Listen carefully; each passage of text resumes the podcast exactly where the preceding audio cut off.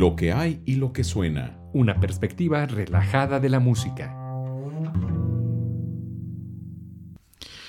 Hola amigas y amigos, bienvenidos a una emisión más de lo que hay y lo que suena. Los saluda Luis Güense y le doy de veras aquí en línea un fuerte abrazo a mi amigo y compañero Cedric de León. Master, qué gustazo. Hola, muchas gracias Luis, ¿cómo estás? Masterísimo, en este encierro del coronavirus 19 seguimos aquí grabando. Estamos eh, sobreponiéndonos y pues ahora sí que aprovechando las venias de la tecnología para acercarnos a través de, estos componentes, eh, estos eh, dispositivos móviles y todas las funciones que tiene, pues para hacer posible este programa. ¿Qué te parece, Master? No, pues estoy muy contento de que finalmente podamos acoplarnos porque ciertamente es una oportunidad para poder explorar otras oportunidades y fíjate que dicen que no hay, hay, que salir con cubrebocas y aquí mira, estoy nada más que no nos ven nuestros amigos, aquí tengo mi cubrebocas. En forma de anti, antipop de micrófono de micrófono. Máster, ¿de qué vamos a hablar el día de hoy en lo que hay y lo que suena? Pues vamos a hablar de algo que muchos de nuestros amigos nos han escrito, nos, nos han eh, comentado cuando, cuando nos encontramos, cuando tenemos oportunidad ahí de, este, de intercambiar algunas ideas, de que en un concierto, bueno, hay normas de etiqueta, en un concierto este, se aplaude, todos lo sabemos, pero ¿cuándo se aplaude? Porque de repente dicen, oye, yo sacaba una pieza, así llamándole, y me encantó y yo empecé a aplaudir y de repente no faltó a quien que me estaba callando. Y luego después dos piezas más, dos piezas, eh, en la siguiente, pues yo también me seguí callado, pero en la siguiente la demás gente empezó a aplaudir, entonces ya no supe qué onda. En, en, en las preguntas parecen muy sencillas, pero es que en verdad hay un protocolo en una sala de concierto eh, y un protocolo que obedece obviamente a ciertas normas.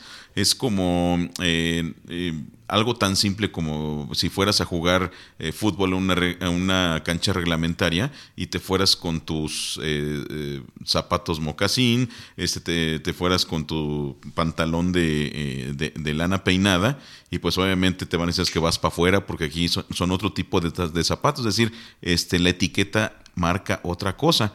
Igual también hay sus normas de etiqueta, obviamente en algunos lugares menos laxas, eh, en otros más rigurosas, como algunos que el máster eh, tuvo a bien investigar de manera personal allá por Berlín y que se este, tuvo una comunicación directa con la gente por allá, pero eso, de eso ya nos hablarás más al ratito, Master, ¿cómo ves? Sí, fíjate que es muy interesante lo que comentas porque amigos radioescuchas, los que nos siguen en las redes sociales también, y les recordamos a los que nos siguen por radio que el programa lo pueden escuchar eh, gratuito en Podbeans y en el Spotify, en lo que ahí lo que suena. Y ahí sí no hay ninguna norma de etiqueta, nada más se suscriben y les llegarán las notificaciones. Pero bueno, Ciertamente, y ahorita que mencionabas algo muy importante, que mencionaremos también, tendrá que ver más adelante sobre el eh, típico chavo que llega a la cancha de fútbol con sus mocasines y no lo dejan entrar. Pero luego dice, no, usted no puede entrar, pero no se apure, aquí tengo un cartón de cervezas. Ah, no, así cambian las cosas. Me hubiera dicho que eran mocasines deportivos. Entonces, eh, a lo que... a lo que voy es precisamente de que todo tiene un precio. Asistir a un concierto resulta ser, pues para mí desde mi perspectiva, yo me acuerdo de cuando asistí yo creo que a mi primer concierto, así oficial. Y, sí, ¿y sabes quién era? Ahorita me acordé. Fuiste al estreno de, del murciélago, ¿no? ¿Qué pasó? ¿Qué pasó? Fue, este, el estreno de, de, cosa de los conciertos de Brandenburgo nunca estrenados. Ah, fue con Antonio Tornero en la Orquesta Sinfónica de Michoacán. Uh, en el, Teatro Campo. El maestro Antonio Tornero fue después del maestro Tarcisio, ¿no? Es correcto. A quien le mandamos un afectuoso saludo al maestro Tarcisio Medina, que fue, que no solamente pues eh, un, músico de aquí de, Morelia, sino también tiene su lado de, musicólogo, porque ha, estado haciendo difusión y, tiene la compilación del maestro Muench. Es el, hasta donde yo recuerdo. Entonces, eh, pues un afectuoso saludo a este, pues ya emblemático músico de aquí de Morelia, ¿no? Sí, totalmente de acuerdo. Es uno de los grandes personajes, Tarcisio Medina, de la música moreliana, michoacana. ¿Y fue tu maestro? Pues en la secundaria fui maestro de educación artística. Sí, fue de, enseñanza musical en la secundaria, ¿no? Entonces era todo no, pues con razón, entonces tienes una formación. No, pero sobre todo, pues eh, nosotros de mocosos ahí, pues ver al, director de la Sinfónica dándonos clase, pues era pues toda una, una experiencia. Además que tenía un carácter de los mil demonios, entonces todo, todo el mundo tenía que estar ahí derechito. Pero bueno, fue un, creo que un interesante paréntesis que valía la pena. Tiene un carácter, bueno, no sé ahora, pero bueno. Fíjate que sí, em, pero entonces te digo, fue, una experiencia pues importante en mi vida el asistir por primera vez a un concierto y me acuerdo que hasta de corbatita y, y relamidito, etcétera.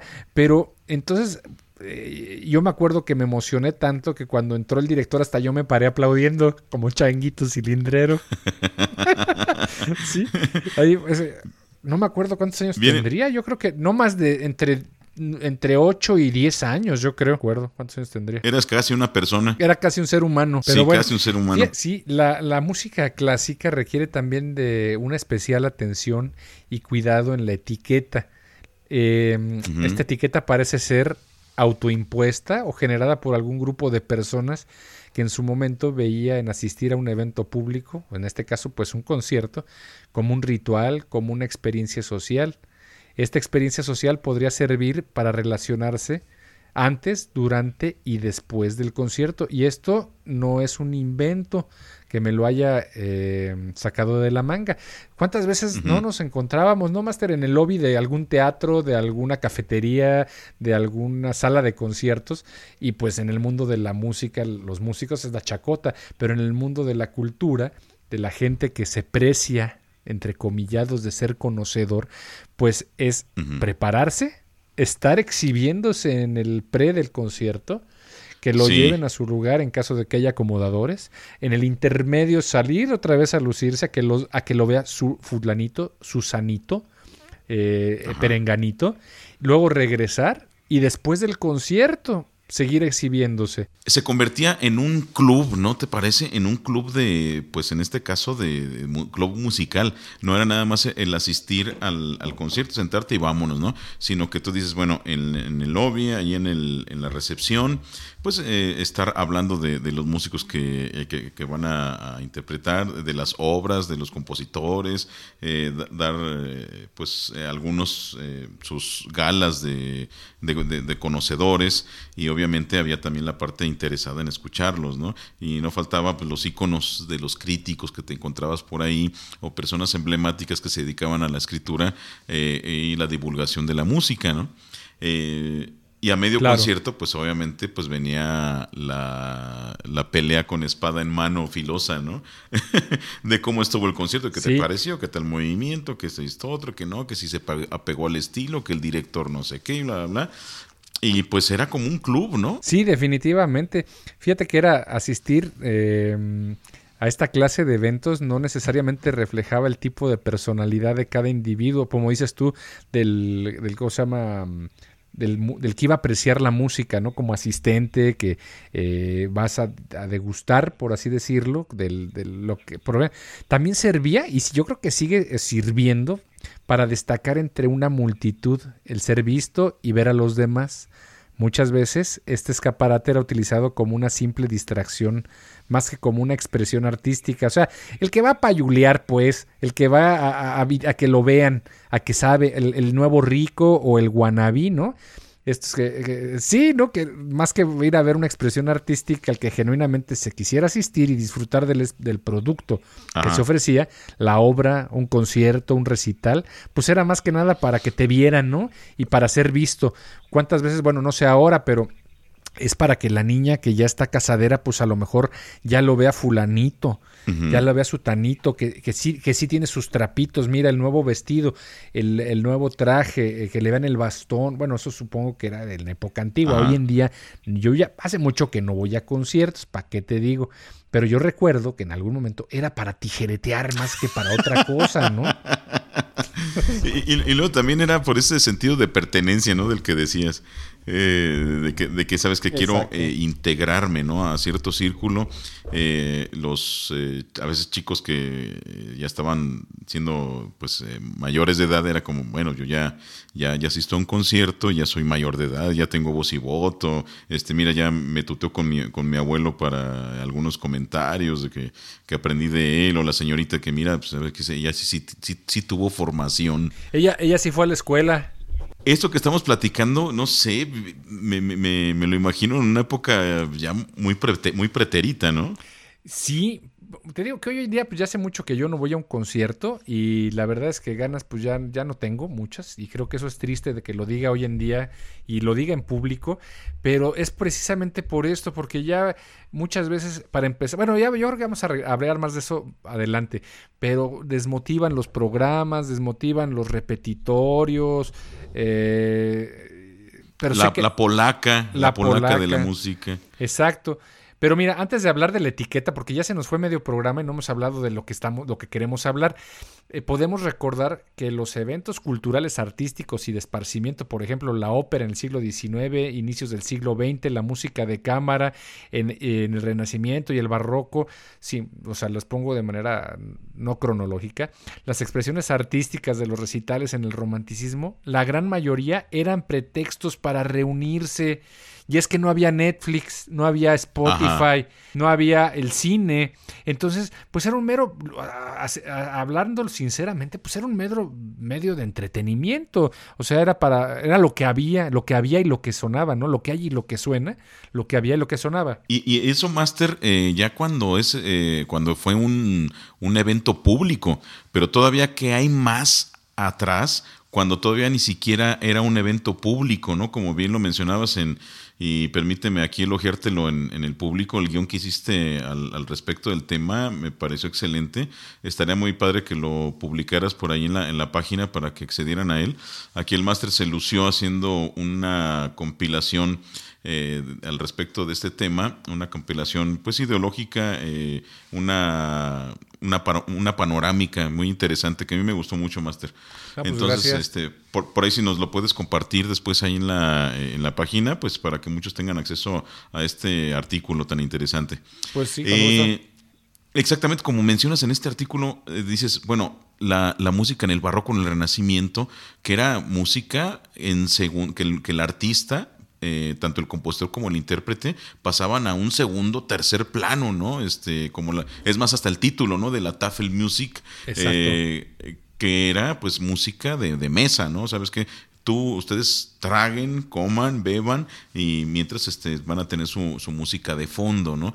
Lo que, la función que, que sería la, la, música hoy en día de, de, de, un bar de pacotilla, ¿no? Eh, están todos hablando, gritando.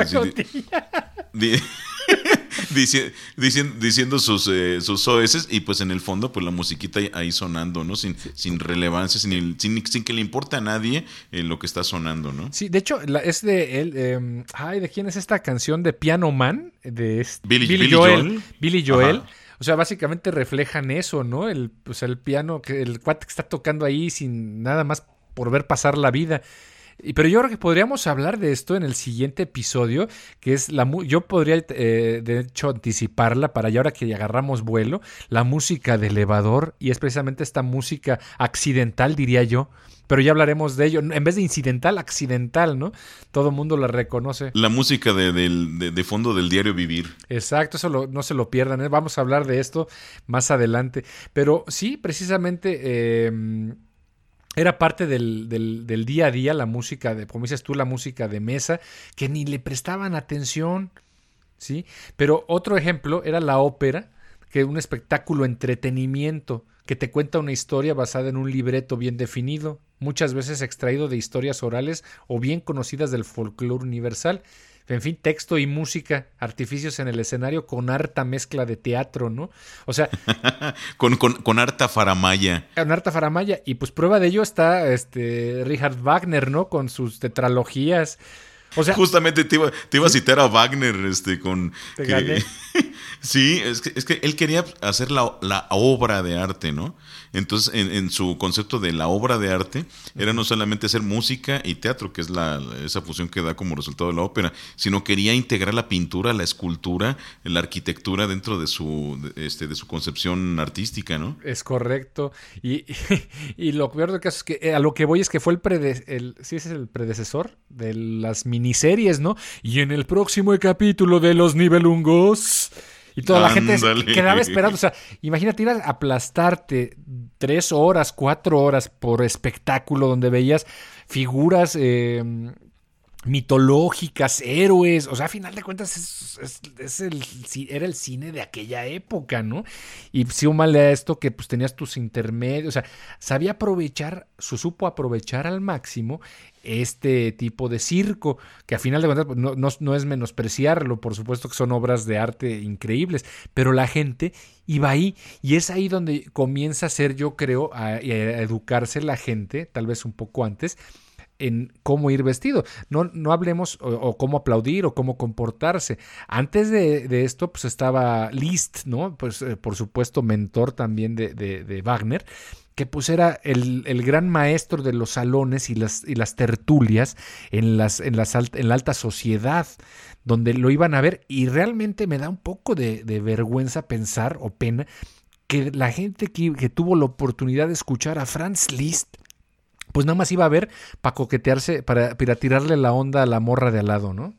O, o para ver si el, el, conde fulanito de tal ya iba a estirar la pata y a quién le iba a dejar la herencia. O sea, básicamente era eso. Sí, para ver al tijereadero. Pero bueno, a todo esto, con este eh, entorno tan interesante que, este, que nos estás comentando, eh, ¿a, quién o por qué se aplaude en determinado punto y por qué no, Master? Eh, que, es la eterna pregunta. Bueno, ¿y si se debe de hacer? Eh, ya ves que hay, hay polémica en esto, ¿eh? amigos. amigos eh, no crean que es así de, cultura general y de haber, este, cuando vayan a un concierto después de tal movimiento, etcétera, ¿no?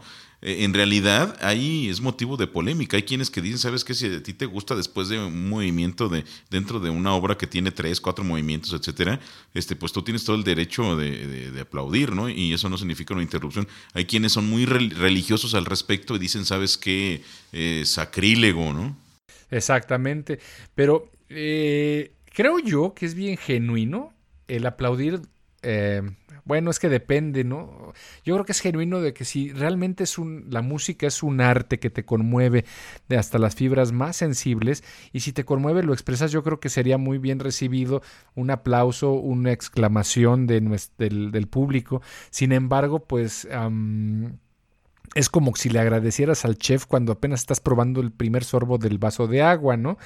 Que está muy bien y qué bueno. Sin embargo, hay, hay este hay reglas y etiquetas, ¿no? Y hasta cierta lógica. Sí. Eh, una muy elemental es que eh, una obra musical, no sé, por ejemplo, de las que se concibieron eh, ya después del renacimiento, pasado el renacimiento, pues se integran por varias piezas, varios, eh, varios movimientos, puesto que la herencia de la música instrumental, propiamente orquestal, ya, ya llamemos, y también solista, como en el caso de clavecín, órgano y, otros instrumentos, laúd, no se diga, vienen de la tradición dancística de la corte. Entonces, en una tradición dancística, este, pues era justamente música para acompañar al baile. Y estos bailes eran pequeños, recuerden la cantidad de ropa que tenían que cargar. Y por lo mismo eran este, una danza media rápida, otra lenta, otra ah, este, un poquito más rápida y otra pues más lenta, para que dieran chance de, hacer ese contraste. De la, a esa semejanza se hizo la música instrumental y por, lo, por eso quedaron en varios partecitas que se les llamó después movimientos ¿sí? ya la palabra movimiento te remite a lo corporal, a lo, a lo dancístico.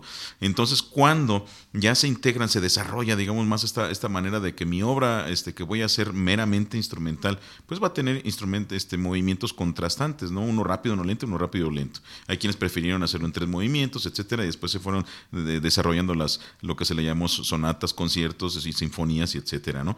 Pero se quedó esta tradición Eh, entonces, atendiendo a eso, la obra no está completa hasta que termine sus movimientos.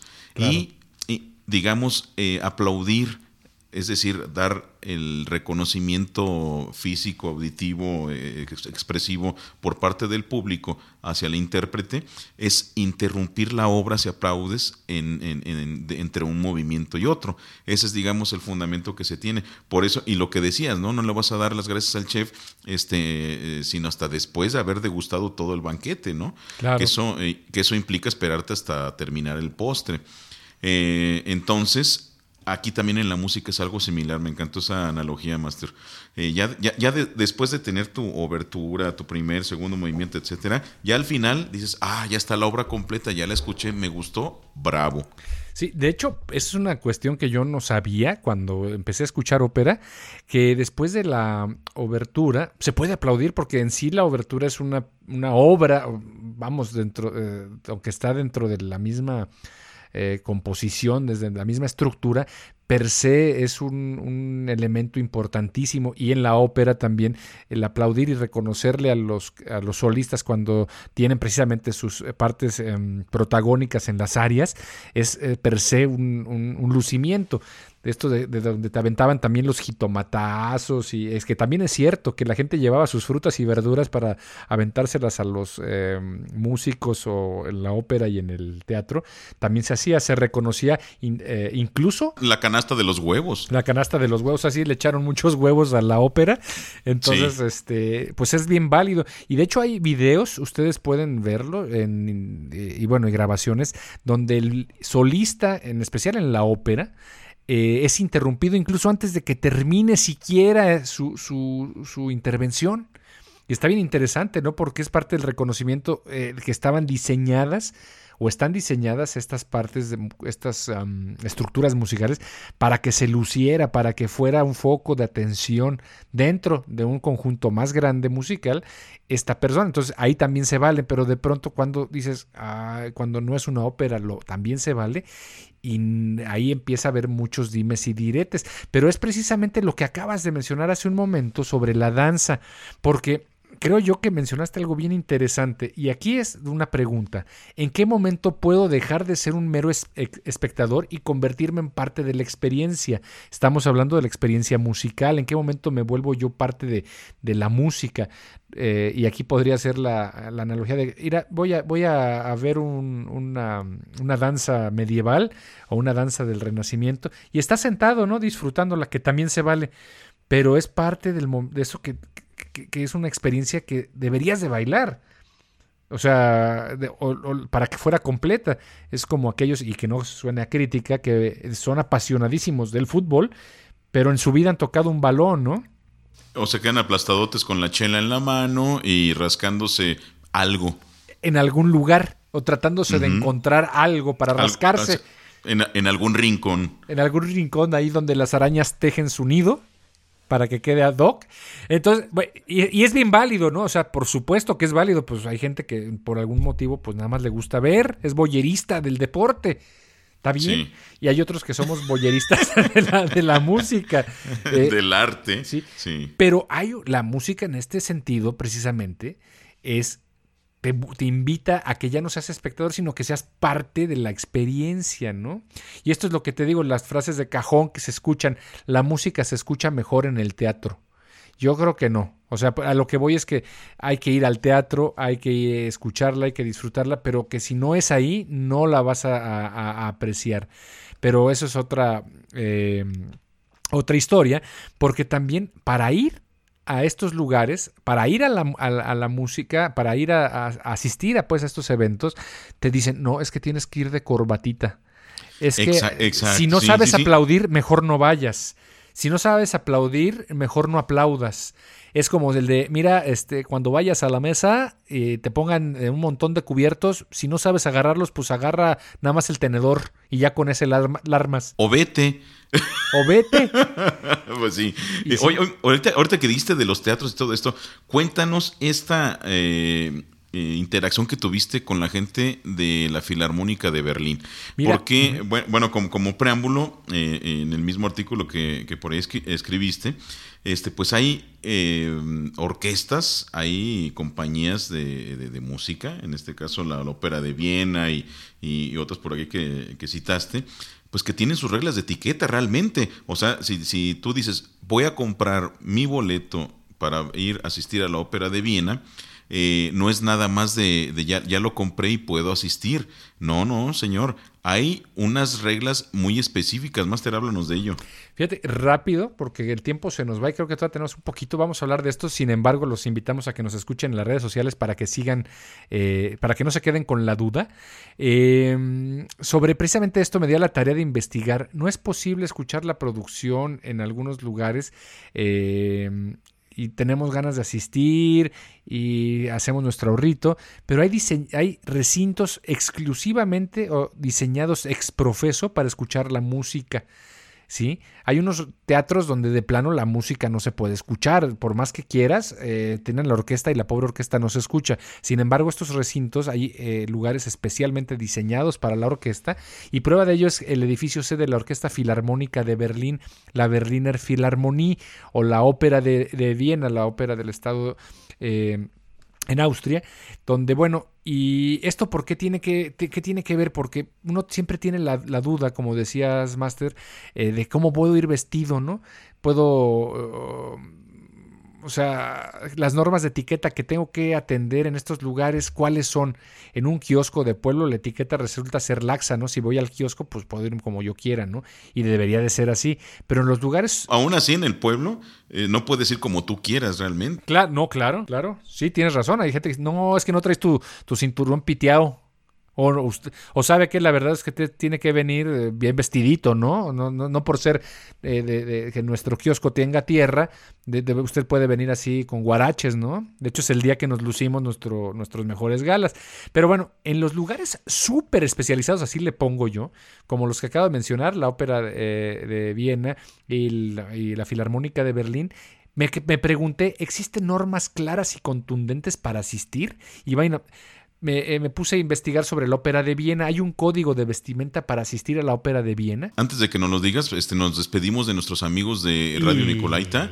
y a los que se queden acá en redes, pues nos cuentas este, esta gran anécdota, ¿no? Claro ¿Qué te que parece? sí. Los que están en Radio Nicolaita, por favor, o en radio, pues eh, contáctenos, nos pueden buscar en lo que hay y lo que suenan en Facebook y escuchar lo que resta del podcast. Bueno, amigos de Radio Nicolaita, nos vemos hasta la próxima. Adiós. Eh, continúa Master con nuestros compañeros y amigos de, redes, ¿nos decías? Bueno, entonces la pregunta era, para los que nos siguen en Podbean y en Spotify eh, y en el Facebook, pues eh, no se van a quedar, o ese es el premio, el bonus track del programa del día de hoy y cuándo aplaudo.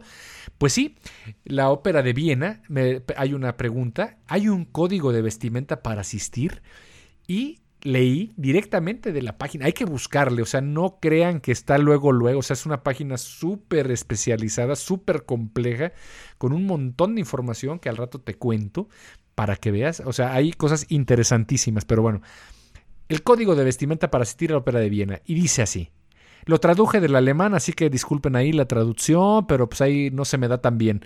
Y dice, ah, no, de hecho estaba en inglés, ya me acordé. Bueno, este, de hecho sí estaba en español y lo copié y pegué. No, no es cierto. Apreciamos que combine su atuendo y coincida con la elegancia del edificio de la ópera.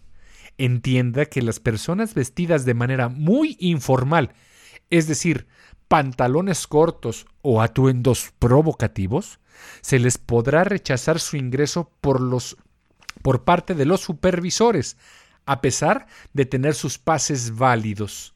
Ándele. Exacto. o sea que no, no basta tener su boleto. Adelante. No basta tener su boleto. El baile de la Ópera de Viena tiene un código de vestimenta obligatoria. Damas, vestido de noche largo. Señores, mollo, moño, corbata negra o uniforme de gala militar. Así o más claro. Ande, cabrón. ya me imagino yo, me, imaginé yo, Master, Este, dije, es que, mire, yo soy del, yo traje aquí mi, camiseta del sistema, del, ¿qué? Del Servicio Militar Nacional. Este es mi uniforme de gala. Sí, como acá unos amigos, ¿no? Dicen, pues, eh, que llegan con su playerita del Morelia o de las Chivas o de su equipo de fútbol favorito, sabrá Dios. y, quieren asistir. No, pues sí se vale, pero no los van a admitir. O sea, se vale que la vistan, pero, los van a regresar. Los van a regresar. Pero fíjate que está bien interesante. O sea, ahorita me acordé de un chiste, y este a lo mejor esta sale, no sé si esté del lugar, pero había una iglesia, un, un templo católico en una playa muy concurrida del paradisiaca mexicana, pero el padrecito, encargado, el párroco, una parroquia, estaba hasta la madre de que pues todo el mundo venía como se le daba la gana. Entonces puso un letrero para, pues, para no ser discriminatorio, ¿verdad? Así como lo elegante que mencionaron aquí la, la ópera de Viena. Sí, para ser diplomático. Para ser diplomático, es correcto. Entonces, eh, puso un letrero en la entrada que decía, a nuestros hermanos que visitan este santo recinto les recordamos que las pilas son pilas bautismales, no son albercas. Por favor, no traiga su traje de baño. ¿En serio? Yo lo vi. Y me tuve que regresar. ¿Hay, hay, personas o hay, hay quienes es necesario decirles hasta lo elemental o lo que en un tiempo se le llamó de sentido común. Que es el menos común de los sentidos. en un tiempo cuando había. En algún momento. Pero es que en algún eh, el asunto es de que amigos radio escuchas y que nos siguen en redes sociales, asistir a la ópera de Viena en Monokini creo que no será una muy bien visto. Vamos a seguir. Eh, en esta parte, luego yo ya me clavé porque dije, vamos a los dos emblemáticos y además históricos en el mundo. O sea, hay muchísimos lugares donde, por ejemplo, está la ópera de, de Sydney, eh, está Bellas Artes en México, por supuesto, recintos, pero los lugares emblemáticos para la música clásica, pues son la ópera de Viena y la Filarmónica de Berlín.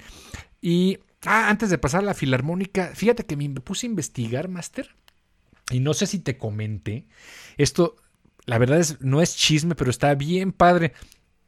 El asunto de, ir a una... Eh, te dejan entrar al espectáculo, al, al, recinto en la ópera de Viena. Mira, tú ya fuiste, pero para los que no han ido, les voy a platicar. O sea, se abren las puertas una hora antes. Y ahí pues empieza la chacota, el tecito, si quieres comer algo. Luego hay intermedio en la obra no recuerdo cuánto es, y al final todavía te puedes quedar otro rato. o sea, es un evento social, los conciertos ahí. Bueno, el caso es de que si tú eres así como, bueno, como eres tú, Master, especial, que te gusta eh, ser eh, un, un sibarita, un hedonista, el placer por el placer mismo, pues puedes rentar unas de las salas eh, que, son, que están en la, en la orquesta, en la ópera de Viena. Hay varias salas de diferente tamaño. Bueno, el caso es que varían desde 500 euros hasta 2.500 euros. Y donde te dicen, bueno, usted tiene derecho por 500 eh, euros a estar eh, en el intermedio, aquí en privado. Esta, la sala Gustav Mahler le cuesta 2.500 euros y usted puede estar una hora antes aquí, hacer uso de las instalaciones en privado, en el intermedio y un tiempo después. Y además esa, en privadito, pues claro. mira, para aquellos que van pasando del table a la onda cultural eh, fina, es un privadito, pues.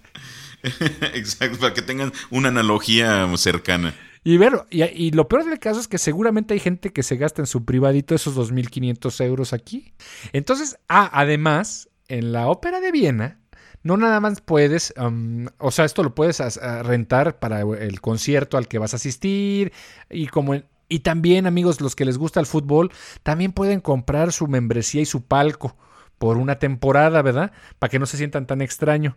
Y, es bastante, es bastante carita, pero realmente los precios no son tan inaccesibles. Puedes conseguir boletos de, para entrar a un evento del orden de 20 euros a un concierto de manera regular, temporadas regulares. Vamos, eh, no, es, no es regalado, pero estás hablando de la ópera de Viena. Y también puedes rentar la ópera de Viena, alguno de sus salones, para eventos privados que no tiene nada que ver con un concierto, no están asociados con un concierto, no son parte de un concierto o un evento calendarizado. Tú dices, es que tengo un brindis, tengo una fiesta, etcétera, y te hacen tu presupuesto para que utilices las instalaciones. Y, Master, voy a publicar en, el después del programa las fotografías, o sea, güey, no marches, es impresionante el, lugar, o sea, Mira, yo sí los pagaba. Eh, bueno, manda las fotografías para que vean la comparación, el balance calidad-precio, ¿no? Sí, o sea, vamos, estamos hablando de que te va a salir del orden de 60, 80 mil pesos mexicanos, del orden de 5, 6 mil dólares, una, una renta de un espacio como estos, pero es hermoso el lugar, ¿no? Pero bueno, a, a lo que voy es que la parte del párrafo que iniciamos es el atuendo que coincida con la elegancia del edificio. ¿Te fijas? Dicho en palabras muy mexicanas, que no desentone. Que no, que no sea así tan, tan corrientito, ¿verdad? Cuando fuimos con nuestras chanclas de, eh, este, de turistas, pues por eso nos regresaron. Las de Michelin de ahí que compramos en Zaguayo. no, esas son buenas. Hay unas que son de gallito de, de 20 pesos, que toda la, la onicomicosis se te deja ver. Pero por otro lado, también contactamos, ya para los que quieran decir, estos locos se pasaron de rosca, eh, contactamos a, mediante correo electrónico bueno, contactamos, se me suena gente, la neta lo contacté yo, ¿verdad? Porque no me contestaron por teléfono, le dije a Luis, Luis, márcales, mira, aquí está el teléfono, no, ¿cómo crees? Y pues está que el COVID y que quién sabe qué tanto, entonces yo mandé el correo electrónico y la verdad no pensé que me fueran a contestar, o sea, sí pensé, pero sí y no. A la Orquesta Filarmónica de Berlín le di clic en la página porque no venía en la página nada de información sobre la etiqueta, solamente de horarios, etcétera, ¿no? Eh, y le di clic a contáctenos, Orquesta Filarmónica de Berlín, y pregunté, ¿hay algún tipo de norma y etiqueta a seguir para asistir a los conciertos en su recinto sede, la Filarmonía? A la que me contestaron, pasaron, fue un viernes por la tarde, noche o sábado muy temprano, me contestaron el lunes, a eso de las 10 de la mañana tenía contestación.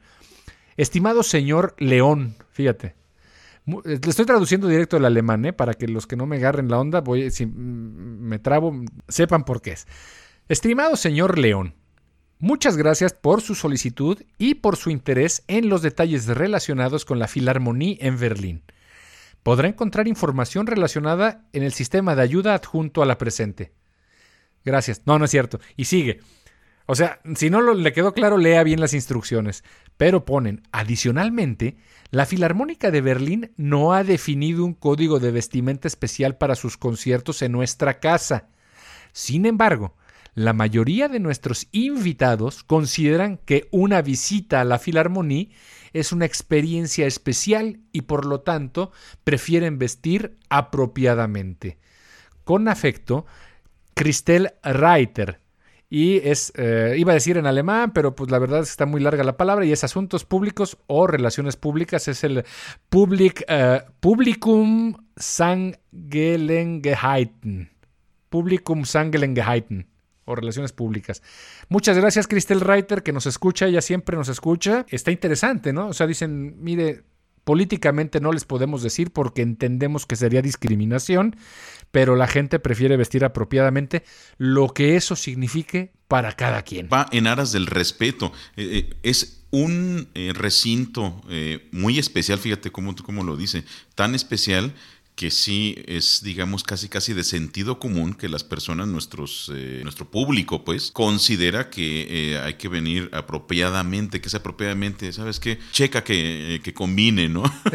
es que la última vez no pudimos entrar con nuestro, nuestro sombrero de, mariachi porque necesitábamos rentar un, un asiento al lado y un asiento a la izquierda y uno a la derecha. Es decir, no te vas a ir con un smoking a meterte a la alberca a nadar Así de sencillo y viceversa. No, para nada. Pero ahorita me acordé, hay unos gorritos, no sé si los has visto, y de qué cultura, bueno, no cultura, de qué mm, etnia son de estos... ¿De qué dimensión? no, son aquí de México, creo que seguramente alguna otra parte del mundo, eh, que son unos gorritos muy, muy vistosos, pero que traen colgando borlitas alrededor. No sé si lo es como un sombrero que trae ah, colgando un montón de, de borlitas. Sí. sí, como no. Pero a lo que voy, o sea, ¿qué tiene que ver este comentario? Pues para muchos, llegar vestido, eso sería como su máxima, em, eh, ¿cómo decirlo? máximo, máxima gala, ¿sí? O sea, fuera de eso.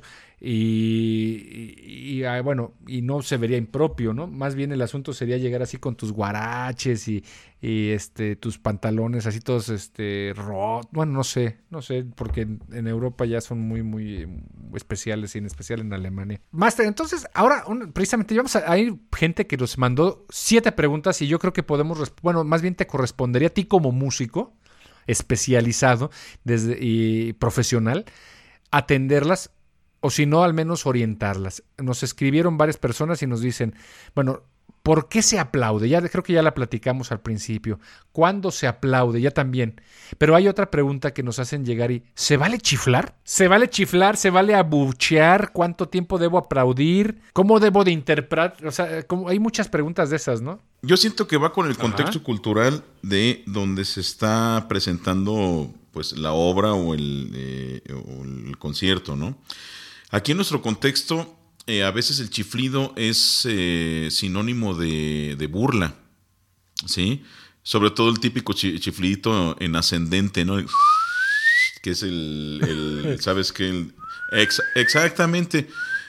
En, el contexto que, que, lo pongan es un chiflidito ofensivo, ¿no? No, no, se diga los, los, no se diga los, cinco chifliditos eh, eh, continuos que se, que avientan para hacer lo que se le llama la menta. Exactamente, la mentada de madre. Entonces, en general, en nuestro contexto mexicano, el chiflido es, eh, es ofensivo. Entonces, eh, en aras de eso, pues yo, yo considero que no se debe de, chiflar, ¿no? O sea, no se vale que uno diga, ¿sabes qué? La neta es que no me gusta lo que estás haciendo. Puedes decir, sí se vale, pero sí se vale en qué contexto, en qué, qué personas, este, quién lo está recibiendo, pero bueno, desde mi perspectiva, sí, general yo diría, no se vale, no se vale. No, pues es que lo estás viendo desde el lado del músico y dices, no, pues y de por sí uno ya está echándole ganas para que no, le Incluso desde el lado del público, ¿no? Eh, hay otras vías más, digamos, menos vulgares. Menos vulgares o por lo menos un poquito más eh, cordiales de, eh, de, externar tu, tu disgusto, ¿no? Es levantarte de la butaca y retírate. Así de sencillo, ¿no? Sí, pero no me, lo no me regresan al varo que pagué. Ah, no, no, no. Bueno, aquí en Morelia regularmente son entradas gratuitas, ¿no? Entonces, con mayor razón. Por cierto, me acordé, hace mucho creo que lo hablamos, sobre una orquesta que vino aquí, que según esto se ostentaba como que venía de Italia, y sí eran italianos seguramente, pero se presentaron, te lo conté alguna vez creo, en la Catedral de Morelia, en un concierto de mediodía, un sí, era algo así más o menos. El caso es de que llegaron hasta la cabeza, hasta las manitas de borrachos los que estaban tocando, iban a tocar creo que las cuatro estaciones de Vivaldi, a lo que voy, pues el repetitorio de siempre, ¿no? Pero llegaron tan perdidos que... El repetitorio. sí, o sea, llegaron tan perdidos eh, que no daban pie con bola. O sea, el director estaba el gorro, no voy a decir nombres, por supuesto, porque pues no se vale. Borracho. Pero llegó una orquesta. Llegó borracho. Sí, llegó perdidísimo de borracho, exacto. Y los otros, pues era una orquesta de cámara, no eran muchos que digamos, pues andaban más o menos por las mismas. El caso es de que creo que ahí sí se vale, porque por un lado a lo mejor puede que no te guste, puede que no sea tu interpretación, pero están la gente genuinamente expresando su arte y ya si no te gusta, no te pareció estar bien, pero ya que lleguen a un grado de falta de respeto al público porque estaban hasta las manitas de borrachos, creo que ahí sí se vale y creo que sí les chiflaron, ¿eh? Los abuchearon y, no sé qué pasó, pero o sea, estaban perdidos. Ay, perdón, esta, esta, esta vez ahorita me acuerdo cómo va. O sea, ya, ya, estamos hablando de un caso muy, muy específico, ¿no? Eh, en el anterior, que era, pues sabes que en un, eh, una condición normal de un concierto, en un desarrollo normal de un concierto, que si no te gustó algo por alguna razón estar chiflando, pues yo digo que no. Ahora, si en este caso es al público al que se le está faltando al respeto, con una asistencia por parte de los músicos inapropiada, es decir, en el estado eh, no etílico. etílico, este, drogas, lo que tú quieras, obviamente ahí la mentada de madre cobra sentido. Entonces, y no solamente cobra sentido, sino de suyo lo tiene y además está plenamente justificado. y hasta cierto punto. y hasta, y hasta cierto punto al público le obligaba a hacerlo. o sea, si no lo haces ya es una cuestión moral, casi ontológica, ¿no? Ándale. Casi, sí, pues sí, sí, la verdad. Pero, espérate, antes tengo una, una última, una última, que ah, porque si no nos van a regañar la que nos hizo la séptima pregunta. ¿Cómo se interpreta aquel ancor que nunca llega? Cuéntanos tú que eres músico. ¿A qué te están? Otra, otra. Obviamente aplaudiendo, ¿no? igual te gritan otra, pero nunca llega. Están aplaude y aplaude y aplaude y aplaude la gente, pero nunca llega. ¿Cómo debo interpretar yo como público el ancor que nunca llega? Eh, pues como decir, hay, hay dos maneras de interpretarlo. Una, sabes que ya no me sé otra, y otra, ya tengo, prisa por irme. Eh, o simple y sencillamente me, vale un comino que quieras otra, ¿no? ¿Quieres otra? Paga otra. bueno, pues gracias. Sí, me sacaste de la muy ilustrativo, ¿verdad? Ándale. O, sabes qué, la neta es que sí quería, pero me agarró un retortijón que no me permitió regresar al escenario. Exactamente, hay, hay, muchos motivos que sí se ha dado caso, ¿eh? Este, incluso ha habido compañeros que, han comentado de, ¿sabes qué? Yo terminando el concierto, pela al baño porque ya se andaba cagando, ¿no? Entonces... o también ha habido solistas que dan el concierto en la primera parte y ya tienen su vuelo eh, por alguna razón lo que tú quieras este les cambiaron el itinerario no sé y pues les están aplaudiendo y ya ni siquiera salen a dar las gracias porque ya, ya va medio camino no entonces ha, ha, habido circunstancias pues muy peculiares pero digamos en el en el entendido de que está la orquesta o el intérprete eh, ahí y está guardando su instrumento y le piden otra pues eh, se interpreta pues simplemente como una falta de empatía con el público yo así lo digo este, en casos así normales, ¿no? Ya, o sea, normalmente sí eh, esperaría uno respuesta y por muy mínimo que sea. y si no es por, realmente fuerza, de, causas de fuerza mayor o realmente por falta de empatía con el público. O sea, les vale madre, pues. Sí, exactamente. Yo consideraría que sí hay que darle el encore, porque incluso como músico, cuando estás preparando tu concierto, tu programa, siempre, siempre así por ley, y esta va de encore siempre. Y si no lo haces, este, pues sí es una falta de, preparación, ¿no? Ah, ya. Bueno, pues con esto cubrimos las preguntas que nos hicieron llegar por inbox y en privado, y no en el privado aquel que platicamos hace rato, pero bueno, creo que al menos se entiende que usted si disfruta, pues con, eh, eh, el, broche de oro sería, mire, primero eh, infórmese qué es lo que va a escuchar, como todo buen melómano, y si lo disfruta, aplauda. Si no lo disfruta, no lo aplauda. Eso es otra cosa que se nos olvidó mencionar, pero bueno, queda en el tintero. Claro, en, términos generales, y, me parece muy bien para cerrar esta parte. Sí, Master, pues muchas gracias. Igualmente, Master, este, ahorita nos conectamos. Eh, si quieres, para, para. Vamos a despedirnos primeramente. De, voy a editar esta parte, claro. Eh, entonces, ¿nos eh, despides, Master, de favor? Sí, tres, dos, bueno, pues muchas gracias. Esto fue lo que hay y lo que suena. Nos escuchamos en el próximo episodio y tendremos algo bien interesante en los temas que estamos platicando, música satánica. Y nos puede escuchar en redes sociales, nos puede buscar en Facebook como lo que hay y lo que suena, en Instagram como hay y suena y en eh, Spotify y Podbeans como lo que hay y lo que suena. Cada semana un episodio nuevo. Estuvimos con ustedes Cedric de León y Luis Güense. Hasta la próxima. Hasta la próxima.